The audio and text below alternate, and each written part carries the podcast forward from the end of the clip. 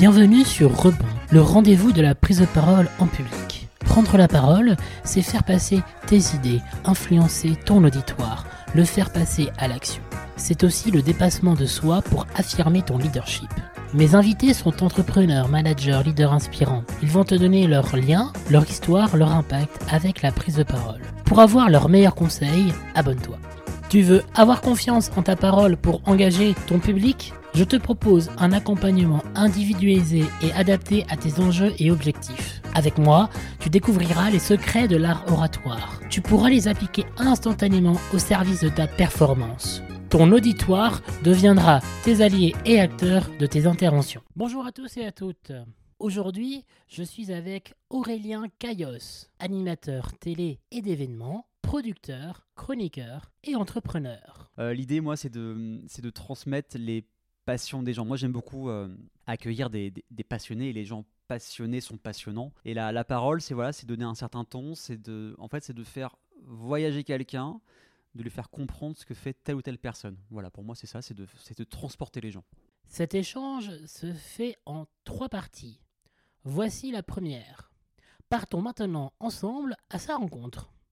Bonjour Aurélien, Bonjour Pierre, comment tu vas? Super bien, en pleine forme. Aurélien Caillos, est-ce que tu pourrais te présenter euh, ton activité euh, au quotidien professionnel? Bah, très bien, donc euh, comme tu as dit, je m'appelle Aurélien Caillos. Je suis animateur, producteur d'une émission de télé qui s'appelle Les Sartois du Web sur la chaîne télé sartoise LMTV Sarthe. Donc ça c'est mon activité principale. Bon, en gros, l'idée c'est de parler de tous les Sartoises et les Sartois, donc managers, euh, entrepreneurs, artistes, artisans, créateurs de contenu, qui sont actifs euh, sur Internet et de les mettre en avant. Il y a du reportage, il y a, des interviews un peu style brut euh, combini, euh, des interviews en plateau, des chroniques. L'idée, c'est de montrer qu'en Sarthe et au Mans, ça bouge beaucoup, contrairement à certaines idées reçues. Donc ça, c'est ce que je fais tous les vendredis de 19h à 20h. Sinon, je fais aussi de la radio de temps en temps où je suis chroniqueur et j'anime aussi beaucoup d'événements. Donc ça peut être des événements comme euh, des tables rondes, ça peut être euh, des salons de, de jeux vidéo, des salons du, numérique, des remises de diplômes. Je suis très polyvalent, euh, mul- multifacette. C'est ce que j'aime aussi dans ce métier d'animateur, c'est que tu peux, exemple, un jour parler de- d'handicap et d'emploi, et trois jours après, tu vas parler de jeux vidéo et faire du doublage avec des comédiens sur scène. C'est ça qui est assez marrant. C'est le côté très, euh, très cool quand tu as des métiers autour de la parole, c'est qu'il faut savoir s'adapter. Exactement. Tu peux, en gros, un animateur, un bon animateur, alors, je- je m- modestement, je me le dis, mais c'est euh, avec de la bonne préparation, tu peux tout faire. On en reparlera sur la préparation. On en que parlera, moi, ok, sur les- plus tard. Sur, les, sur les questions de, que j'ai, quand j'accompagne avec les gens, la préparation, c'est parfois un non-sujet en disant Mais il faut préparer. Bah oui, il faut Oui, préparer. oui, ça se prépare. Ça- toute prise de parole se prépare, toute réunion se prépare, toute présentation de projet se prépare. Toute émission, c'est un peu le cliché du métier d'animateur télé. Parce que beaucoup de gens euh, confondent le- les télés locales et les grosses chaînes comme euh, TF1, euh, France 2, euh, TMC. Et il faut savoir que sur une télé locale, euh, on est très peu. Finalement, moi, sur mon émission, avec l'équipe technique qui gère tout la- l'aspect euh, technique de l'émission, euh, lancement des vidéos, etc. Mais euh, moi, je fais beaucoup de montage moi-même. Je fais quasiment tout tout seul, avec de l'aide de tout le monde, bien sûr. hein. On est vraiment, même si je suis indépendant par rapport à la chaîne, on est vraiment en, en lien quand on manque de sujet, quand on a un sujet, on ne sait pas trop. On est toujours là pour s'écouter les uns les autres. Mais oui, nous, on prépare tout nous-mêmes, sachant que des grosses chaînes vont avoir 30 personnes pour, pour faire une émission et limite des animateurs, et ben, ils arrivent une heure avant sur le plateau, ils ne savent pas ce qu'ils vont dire, ils ont toutes leurs fiches de fête. Donc nous, on, vraiment, on, on est un peu des, des maçons, euh, Les artisans de. des artisans de l'actualité locale. En quoi la, la parole est importante dans ton métier et tu as que une minute? Je n'ai qu'une minute. En quoi c'est important? Euh, L'idée, moi, c'est de, c'est de transmettre les passions des gens. Moi, j'aime beaucoup euh, accueillir des, des- des passionnés et les gens passionnés sont passionnants. Et la, la parole, c'est voilà, c'est donner un certain ton. C'est de, en fait, c'est de faire voyager quelqu'un, de lui faire comprendre ce que fait telle ou telle personne. Voilà, pour moi, c'est ça, c'est de, c'est de transporter les gens. C'est le lien euh, que euh, Marie Pelletier, alors, qui est une, une des invitées du podcast, qui est euh, responsable projet RH dans un grand groupe, donc dans un domaine très différent, qui disait ceci, elle, moi la parole, ça me sert pour donner la parole à des collaborateurs, Exactement, à récolter ouais. Mm. des informations, à récolter des besoins, pour ensuite créer des, bah, potentiellement des solutions communes pour aider Ouais. les collaborateurs. Et, euh, mais cette notion qui est ultra importante de donner la parole à et écouter la parole des autres, c'est euh, c'est l'un des trucs fondamentaux, euh, que tu sois animateur ou pour présenter n'importe quel Ah oui, ça peut être une, une réunion, ça peut être une présentation. En fait, on est un peu comme des chefs d'orchestre, tu vois. Un chef d'orchestre va pas faire le concert, mais euh, il, il va, il va un peu être le lien de tout le monde. Et pour moi, un animateur, c'est pas être sous les feux des projecteurs, c'est pas être narcissique, hein, c'est vraiment, voilà, c'est une sorte T'es de chef sûr d'orchestre. Je plaisante. Je suis- oui, je suis, aujourd'hui, je suis sûr. Euh, Ça, va, au début. ça va, le, le gars, ouais, je m'aime de trop, euh, j'aime bien me regarder à la télé tout le temps. Non, non, c'est faux, hein, c'est, c'est une vanne. Mais voilà, c'est un peu le chef d'orchestre qui va transmettre la parole à tout le monde pour que euh, l'interview ou une animation ou un événement se passe le mieux possible. Bah ouais, ouais, c'est c'est vraiment fondamental, quoi. Euh, moi, je dis ça parce que j'étais beaucoup euh, interviewé avec Laure Gérard dans le cadre de l'MTV en, journée- en journal local ou Ouais. dans d'autres médias. Et, et c'est très agréable quand tu es interviewé, quand tu sais que la personne qui est en face a bossé un peu le sujet, Ah ben, a, euh, s'en sait de quoi dire, ça ne sait de quoi elle va dire. Et euh, ben, moi, je me souviens, les premières interviews, j'étais, euh, j'avais 15 piles, j'étais en stress total bah normal, hein. logique. c'est évident. Mais avec des personnes qui sont à l'aise et qui savent et qui connaissent leur métier, c'est beaucoup plus simple après par la suite. C'est ça, c'est la préparation, comme, comme on le dit. euh, et même quand les gens, tu vois, moi je marche beaucoup par, les, par des fiches, tu vois. Moi c'est vraiment des fiches. Et quand certains invités voient que j'ai par exemple trois fiches de questions pour juste leur séquence, ah t'as bien préparé, ben je fais un peu, c'est mon métier, c'est essayer de comprendre la personne pour, pour l'ex- l'expliquer de la meilleure façon aux téléspectateurs. Et c'est euh, même pour l'interviewer, c'est beaucoup plus sympa d'avoir quelqu'un en face de soi qui, qui connaisse un peu ton histoire plutôt que bon, on y va à la cool, euh, je m'en fiche, de toute façon, euh, je suis payé. euh, Pour être voilà. totalement transparent, là, en face de moi, tu vois une liste de moins de 25 questions. C'est ça, je vois le, le gars, il a, il a préparé. hein, et, non, mais c'est bien, tu vois. C'est bien parce que tu te sens vraiment concerné. Et aussi, il faut mettre à l'aise les, les invités, tu vois. Moi, souvent, quand des invités, je les sens vraiment stressés juste par message. Je leur dis, bah, si vous voulez, on peut se faire, on peut s'appeler, on peut se faire euh, une visio ou même se prendre un café. Et j'ai remarqué que des invités qui sont euh, rassurés avant vont être beaucoup plus productifs par la suite parce qu'on s'est déjà vu, on a échangé. Et puis ça, c'est même, même si par rapport à l'humain. Je prends du temps sur moi, je prends du temps perso pour moi, mais au moins, je rencontre des gens et euh, lors de l'émission, lors, lors du jour J, ben, t'es bien. Voilà. C'est ça, bah c'est ça c'est le plus important. Mais ça c'est par la pratique et la Totalement, confiance qui évidemment. fait que je, parle en tant qu'invité quand tu prends la parole, bah plus tu pratiques, plus tu es à l'aise et, euh, et euh, mieux ce sera. C'est ça. Quel a été ton lien avec la prise de parole quand tu as été enfant? Oh là, c'est très compliqué. Ah, c'était. euh, ah, c'est pas comme aujourd'hui. Quand j'étais enfant, quoi, vers 6-10 ans environ, un peu. Ah, c'est ce- toi qui choisis. Ouais, écoute, euh, enfant, on va dire, ouais. euh, on va dire 8-10 ans. Non, j'étais. tr- Faut savoir que moi, j'étais. Alors, pas introverti, mais j'étais très, très timide. Ah, alors- j'adore ce genre de profil.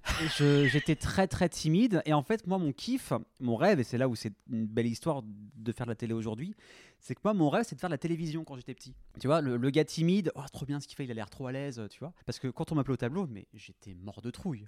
Je rougissais, je fais. On est, on est dans le même club. Ouais, ouais, c'est ça. C'est tu, tu t'as pas envie, tu, tu rougis.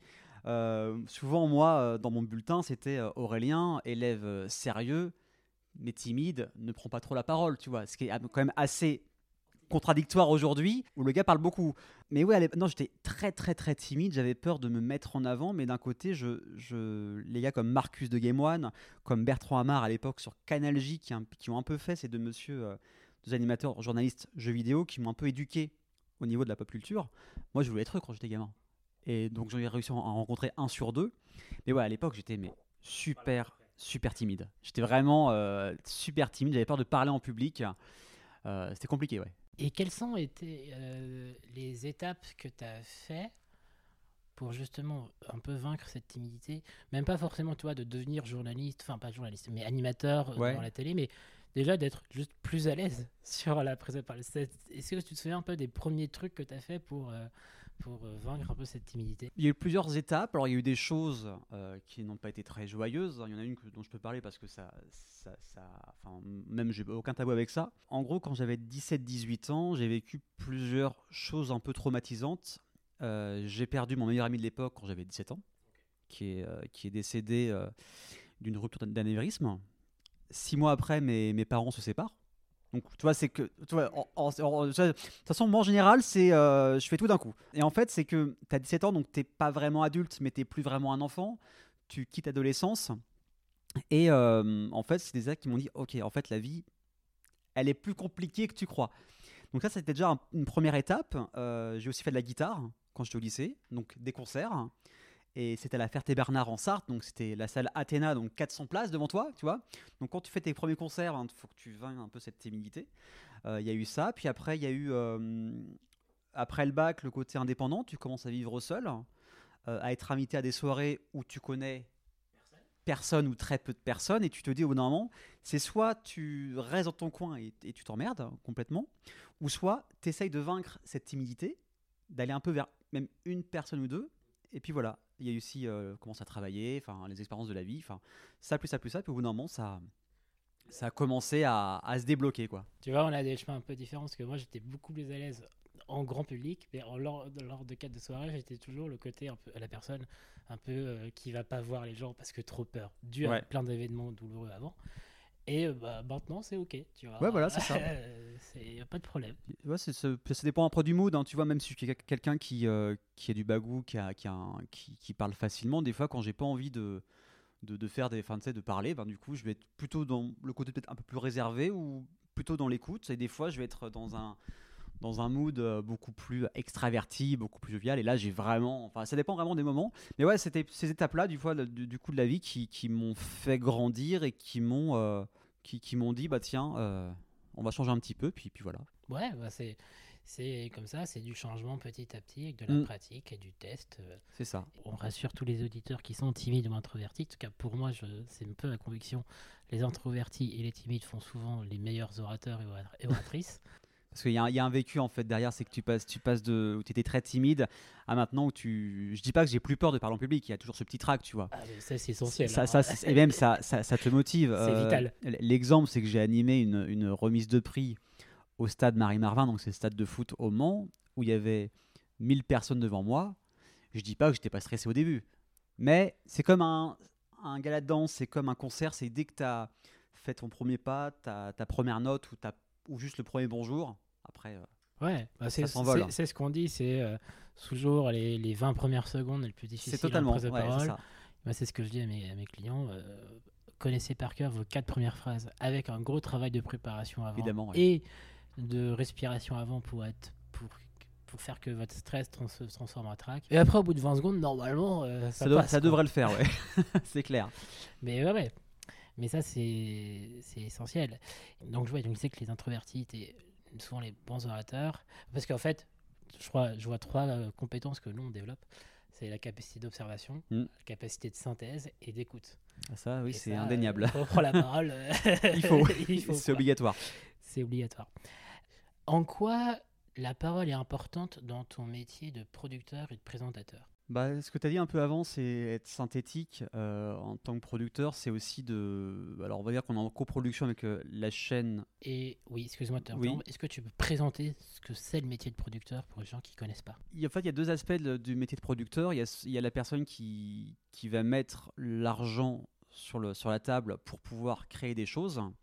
Donc, ça, on va dire que c'est plutôt LMTV qui met en, en avant ses ressources techniques euh, et humaines pour produire l'émission d'un point de vue technique. Et moi, on va dire que je suis plutôt dans le côté production artistique. C'est que je n'amène pas d'argent. Alors, j'ai investi de mon côté du, matériel, tu vois, des, stabilisateurs, des micros, etc. Mais c'est aussi pour ce que je fais à la télé, mais aussi du- d'un point de vue pro, pro pour d'autres entreprises. Et moi, c'est plutôt la production artistique. C'est euh, dire euh, quelle séquence je vais mettre, comment je vais, comment je vais tourner cette séquence, comment je vais la monter, comment je vais poser mes quais. Enfin voilà, c'est vraiment moi plutôt l'aspect production artistique. Donc euh, il y a le côté financier, où là c'est plus LMTV et qui fait aussi la part technique et humaine. Et moi, il y a plutôt le côté artistique pour vous présenter toutes les semaines une émission d'une heure qui, qui tienne la route. Quoi. Et en quoi la, la prise de parole t'aide dans cette partie euh, production artistique euh, que ce soit pour, je suppose, contacter les invités, les machins. Enfin, il y a beaucoup d'aspects où, en fait, la parole doit, doit t'aider dans Ah oui, oui, clairement. Bah, déjà, déjà, au bout, maintenant, c'est la quatrième saison, donc au bout de quatre ans, le pitch, il est, il est, il est clair, et je le connais par cœur. Euh, c'est aussi, voilà, le, le but, c'est de parler très rapidement de, de l'émission, du, du concept de l'émission. Et pour pas aller dans les monologues et pour euh, être très synthétique. Et donc euh, la prise de parole, elle est aussi importante pour ça. Et aussi sentir que tu es passionné par le métier. Parce que tu peux parler, mais si tu aucune intonation, si tu rien derrière, là, c'est plus, tu vois, c'est plus compliqué. Alors souvent, quand on s'est au téléphone avec des invités ou des futurs invités, euh, moi, je suis passionné par ce que je fais. hein, je fais un métier passion, et je pense aussi le fait que les gens voient que j'aime mon métier, que ça se ressent dans mon intonation, ça accentue encore plus, voilà, peut-être l'envie qui vient dans l'émission. J'en- sais rien, mais euh, pour moi, la prise de parole, elle est importante aussi par rapport à ça, quoi. Oui, il faut aussi savoir que dans ton parcours, tu as un profil, euh, je- je- si j'ai bien compris, totalement autodidacte. Ah, totalement, totalement, ouais. Baigné dans la culture euh, geek, C'est ça. que ce soit Marcus Game One et après plein d'autres choses. Plein d'autres choses, c'est sûr. hein. Et ça t'a marqué dans ton, euh, dans ton apprentissage aussi, quoi. C'est entièrement ça. Puis aussi, quand j'ai commencé à LMTV il y a, il y a, il y a 7 ans, c'était observer aussi les, les personnes et puis assimiler en fait. c'est- On, on apprend beaucoup. En fait, on se rend pas compte, mais on apprend énormément de choses juste en observant. C'est incroyable. Ah, moi, c'est c'est ce que je dis moi, aux gens que j'accompagne ou aux gens qui nous écoutent. Si vous voulez apprendre en prise de parole, un des bons moyens, voyez des discours, voyez Ouais. des interventions et, et repérer les trucs euh, qui vous émeuvent, Mm. où vous ressentez des émotions positives ou négatives et, euh, et inspirez-vous, quoi. C'est ça, C'est comme ça qu'on l'apprend. hein. exactement. Et quel est ton lien avec la prise de parole maintenant? Là, ah, bah, ma- maintenant, j'a- j'adore ça, tu vois. C'est euh, En fait, ce, qui, ce que j'adore, c'est la polyvalence, comme je disais. C'est que tu as des animateurs qui restent vraiment dans, dans une niche particulière, tu vois. Et après, pour se détacher de cette niche, c'est compliqué. Moi, ce que j'aime bien avec, d'une part, l'émission et tout ce que je fais, c'est que je, je touche vraiment à tout. Et aujourd'hui, la prise de parole, c'est aussi, ben, de, pour moi, comme on l'a dit, c'est pour moi, c'est aujourd'hui, c'est le partage. En fait, ce qui est marrant, c'est cette peur de, étant gamin, de prise de parole, maintenant est devenue euh, une sorte d'excitation, tu vois, de, de partage et d'avoir envie d'échanger avec des intervenants, des invités, mais surtout le donner ça au public. Parce que le public est hyper important et c'est uniquement grâce à eux que aujourd'hui, euh, moi je vis quoi. Bah oui. Faut jamais l'oublier. Tu, tu sais que inconsciemment, tu, tu incarnes ce que disait Aristote. Il a dit quoi? Et ben oui, en fait dans euh, Aristote, dans euh, donc l'invent- euh, philosophe grec et l'inventeur de la rhétorique, Hmm. un des éléments euh, fondamentaux, c'est le pour être impacté en prise de parole, c'est ce qu'il appelle l'éthos, c'est l'image et la crédibilité que tu renvoies. Et l'un des éléments de l'éthos, c'est faut que tu rendes service à ton public. Ah mais toujours. Si tu parles pour toi-même, ce que dit très bien Aristote, hein, mais si tu parles pour toi-même, bah, en fait, tu rends service à toi, sauf Mm. que c'est des gens qui t'écoutent qui sont les plus ça. importants. Ah, et en fait, c'est la, la star de n'importe quelle prise de parole, c'est les gens qui t'écoutent, qu'ils soient téléspectateurs, auditeurs ou autres. Et en fait, c'est exactement ça. Et ça, c'est un élément qui est ultra important et un peu paradoxal quand on prend la parole, quand on n'est pas habitué. C'est ouais, de donner euh, ça au public et moi je dis à chaque fois, si j'ai fait, si le public a appris au moins une seule chose dans l'émission, a, a fait connaissance d'une seule personne, au moins une, hein, au moins une, j'ai tout gagné. C'est que j'ai servi à quelque chose. D'une part, leur faire passer un bon moment, faire une émission pour ces personnes-là, mais si en plus ces le public a, a fait connaissance de quelqu'un ou d'un concept, alors là, je suis le, le plus heureux. Parmi euh, les personnes que tu, euh, que tu interviews, que ce soit des dirigeants, des managers ou des, ou des acteurs du territoire, quelles sont les trois peurs ou blocages que tu vois qui reviennent euh, le plus? Euh, les trois choses, c'est qu'elles veulent tout savoir avant l'interview. Elles veulent connaître toutes les questions.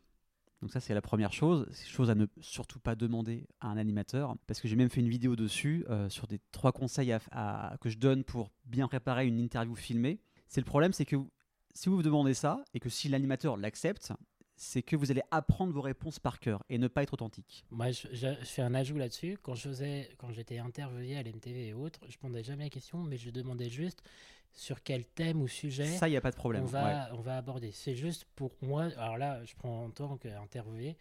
Moi, j'anticipais et je travaillais mais les, Mm. su- ces sujets-là pour être juste à l'air le jour J, pour euh, sortir les bons éléments au bon moment. Voilà, c'est les, les- les thématiques, nous, ça ne nous, nous pose pas de problème de, de les dire parce que ça restera authentique. Mais les questions, enfin, beaucoup, je sais que beaucoup de gens veulent avoir les questions en avance et je leur dis, parce que imaginons un truc, euh, vous apprenez les questions par cœur. Et si, imaginons, euh, je rebondis sur une réponse, et ben la question sera repoussée. Et là, vous allez stresser. Donc, ça, c'est la, la plupart des choses qu'on qu'on me demande.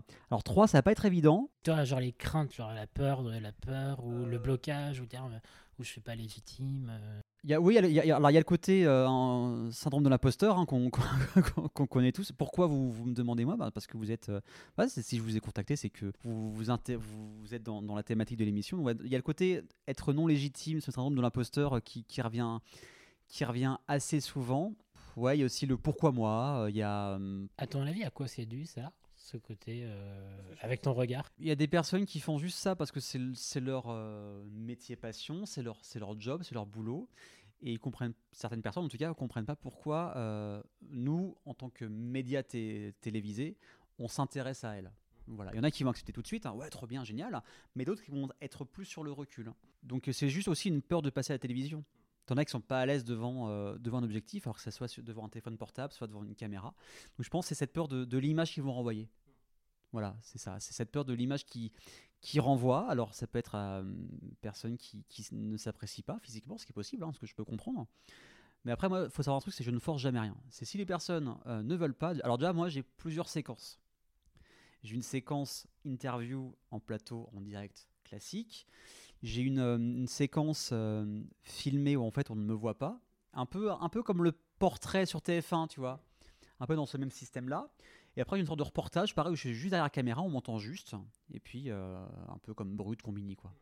Pour essayer de varier et pas que les gens. je propose ces trois options à, tout le monde pour les mettre un peu plus à l'aise. Comment tu fais, toi, pour les rassurer, ces genres de personnes? Qui, en fait, viennent, mais qui savent qu'ils sont pas à l'aise, euh, Je, leur propose qu'on s'appelle, soit qu'on fasse une visio, ou soit qu'on aille se boire un café. Parce qu'en fait, euh, des fois, les mails ou les messages, c'est tellement impersonnel ou on se rend pas compte de l'intonation. Et il y a des personnes où je leur dis, bah, écoutez, si vous voulez, on peut se faire, enfin, soit en virtuel ou en réel.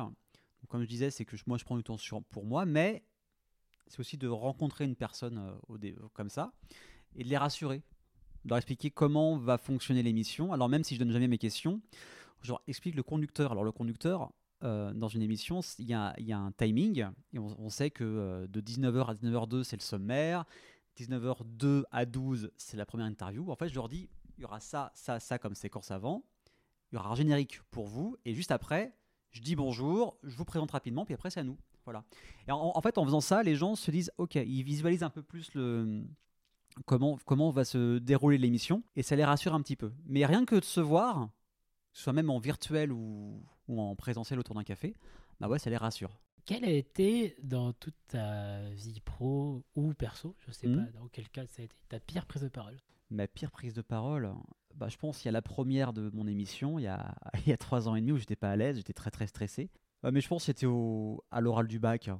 J'étais, j'avais fait à l'époque, euh, il y a, il y a, a 12-13 ans, un, un bac, euh, même plus, non, il y, a, il y a 15 ans, merde, euh, c'est déjà, euh, un bac STG et- On est jeune, hein, on est jeune. on, est, on est très jeune. Euh, c'était un bac STG et du coup, il y avait l'oral au bac. Il fallait présenter un projet et j'étais pas à l'aise. Quoi. Je crois que c'est la pire des, la pire des situations de prise de parole que j'ai pu avoir. hein. L'oral de bac de français. Ça avait été, j'ai tombé sur un texte que je connaissais très bien, donc ça l'avait fait. Je crois que c'est le seul moment dans notre vie où, quand on prend la parole, où il faut connaître par cœur, Oh. c'est l'oral de français. Ah, c'est le horrible. reste, on s'en fout. Soyez authentique, mais pas l'oral de français. Connaissez tous vos textes par puis cœur. et avec le recul, ça n'a aucun intérêt. Bien sûr, ah, ça n'a aucun Tu- intérêt. Tu dois apprendre 40, 40 euh, études de texte par cœur, en tomber sur une seule. Pour moi, C'est juste l'intérêt d'avoir le bac, quoi. C'est ju- juste ça. Pour, pour moi, il faudrait limite plus avoir un débat avec euh, l'examinateur ou examinatrice. Prêche un convaincu. hein. Voilà, il faudrait plutôt avoir un débat pour voir la, comment la personne pourrait réagir et avec ses connaissances et ce qu'on a appris en cours, réagir et, et débattre plutôt que d'apprendre euh, 40 textes euh, par cœur. Et au final, moi, je sais sur quel texte je suis tombé, mais 15 ans après, est-ce que ça m'a servi? Mais pas du tout. Bah, c'est Voilà, ça, c'est C'est le problème. C'est ça. Alors, on va pas aller sur le débat sur les. Non, sinon ça va durer 3 heures euh, le podcast. Comment t'es tombé dans la culture geek et euh, Ouais. comment tu la mets en lumière euh, Ah donc avec euh, des certains du web, mais peut-être d'une autre manière. Il y avait autre chose. Alors, comment je te mets dans la culture geek Euh, ben, tout, tout gamin, en fait, c'est que j'avais un... Avant, j'habitais Paris jusqu'à mes 12 ans. Et euh, un de mes meilleurs potes euh, avait une console de jeu à l'époque, c'était la Sega Mega Drive. Donc ça date, hein, c'est- ça date, ça date. C'est le jeu, ça s'appelle Street of Rage, donc c'était un jeu de, baston hein, euh, en 2D. Et en gros, je sais pas, on avait joué à ça, on avait joué à Sonic, et j'étais émerveillé par cette euh, technologie. J'ai- j'ai- J'avais pas vu, euh, j'ai commencé quoi à 4-5 ans de jouer. Et je suis pas devenu violent, hein, rassurez-vous. Tout va bien. Et voilà, il y a Noël d'après, je crois que j'ai demandé ça à mes parents. J'ai demandé la Mega Drive à mes parents. Puis après, ça ne m'a pas quitté. J'ai suivi l'évolution, tout ça, des consoles. Euh, avec la chaîne euh, Télé Game One aussi, où ça a un peu La fait ma, fameuse Game la- One. qui oh existe toujours. hein, euh, la chaîne, elle a 30 ans, je crois, elle existe toujours. Avec ça, je- mes parents m'achetaient aussi des magazines hein, euh, de jeux vidéo. Donc il y avait le côté télé, mais aussi lecture, hein, euh, presse. Et puis, euh, donc ça, ça, ça c'est c'est resté, les magazines, l'évolution des jeux. Et puis ensuite, euh, j'ai créé une émission geek quand je- en 2018 qui s'appelait Geek Pop sur Radio Alpa, donc c'est une radio associative au Mans, où euh, j'ai créé ça. J'ai appelé quatre copains. Je leur ai dit Est-ce que vous voulez faire partie de mon équipe de chroniqueurs? Et puis voilà, ça a été. euh, on a fait ça pendant trois ans. On a réussi à interviewer euh, des, beaucoup. Au début, c'était de la culture geek au niveau local, tu vois, vraiment la Sarthe. Mais sauf qu'au bout d'un moment, bah, on peut pas non plus, sur plusieurs saisons, continuer indéfiniment. Voilà. Et donc, j'ai commencé à avoir des, des invités euh, vraiment plus connus au niveau national. J'ai eu la voix, les voix françaises des, des Simpsons, par exemple, la, VF de Johnny Depp, euh, de Joey dans Friends, tu vois. D'ailleurs, c'est- on est même devenu copains, vu qu'il habite en Sarthe, ce, monsieur qui s'appelle Marc Lesser. Donc voilà, en fait, ça a continué. Je me suis même euh, construit ma propre culture geek, donc à m'en renseigner un peu partout. Donc voilà. Et aujourd'hui, j'ai écrit aussi des, des tests de jeux vidéo pour un site qui s'appelle insertcoin.fr où j'écris des tests de jeux que je teste. Un grand merci pour ton écoute.